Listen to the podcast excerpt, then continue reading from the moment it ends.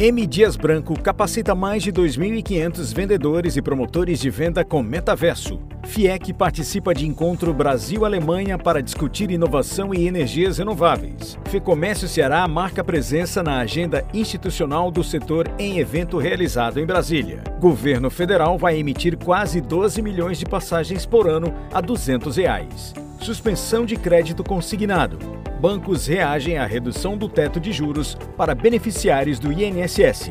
Votorantim Cimentos tem queda de 30% no lucro líquido em 2022, mas registra alta na receita. Ranking dos mais reclamados nos Procons em 2022. Oi, Claro, Vivo, Bradesco e TIM. Credit Suisse recebe empréstimo de 50 bilhões de francos suíços após crise na bolsa.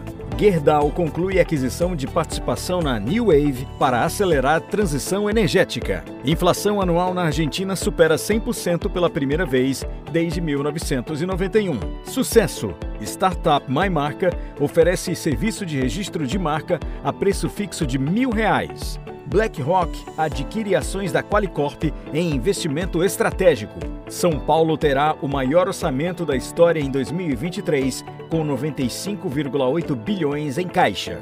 Localiza tem queda na ação após apresentação dos resultados do quarto trimestre de 2022.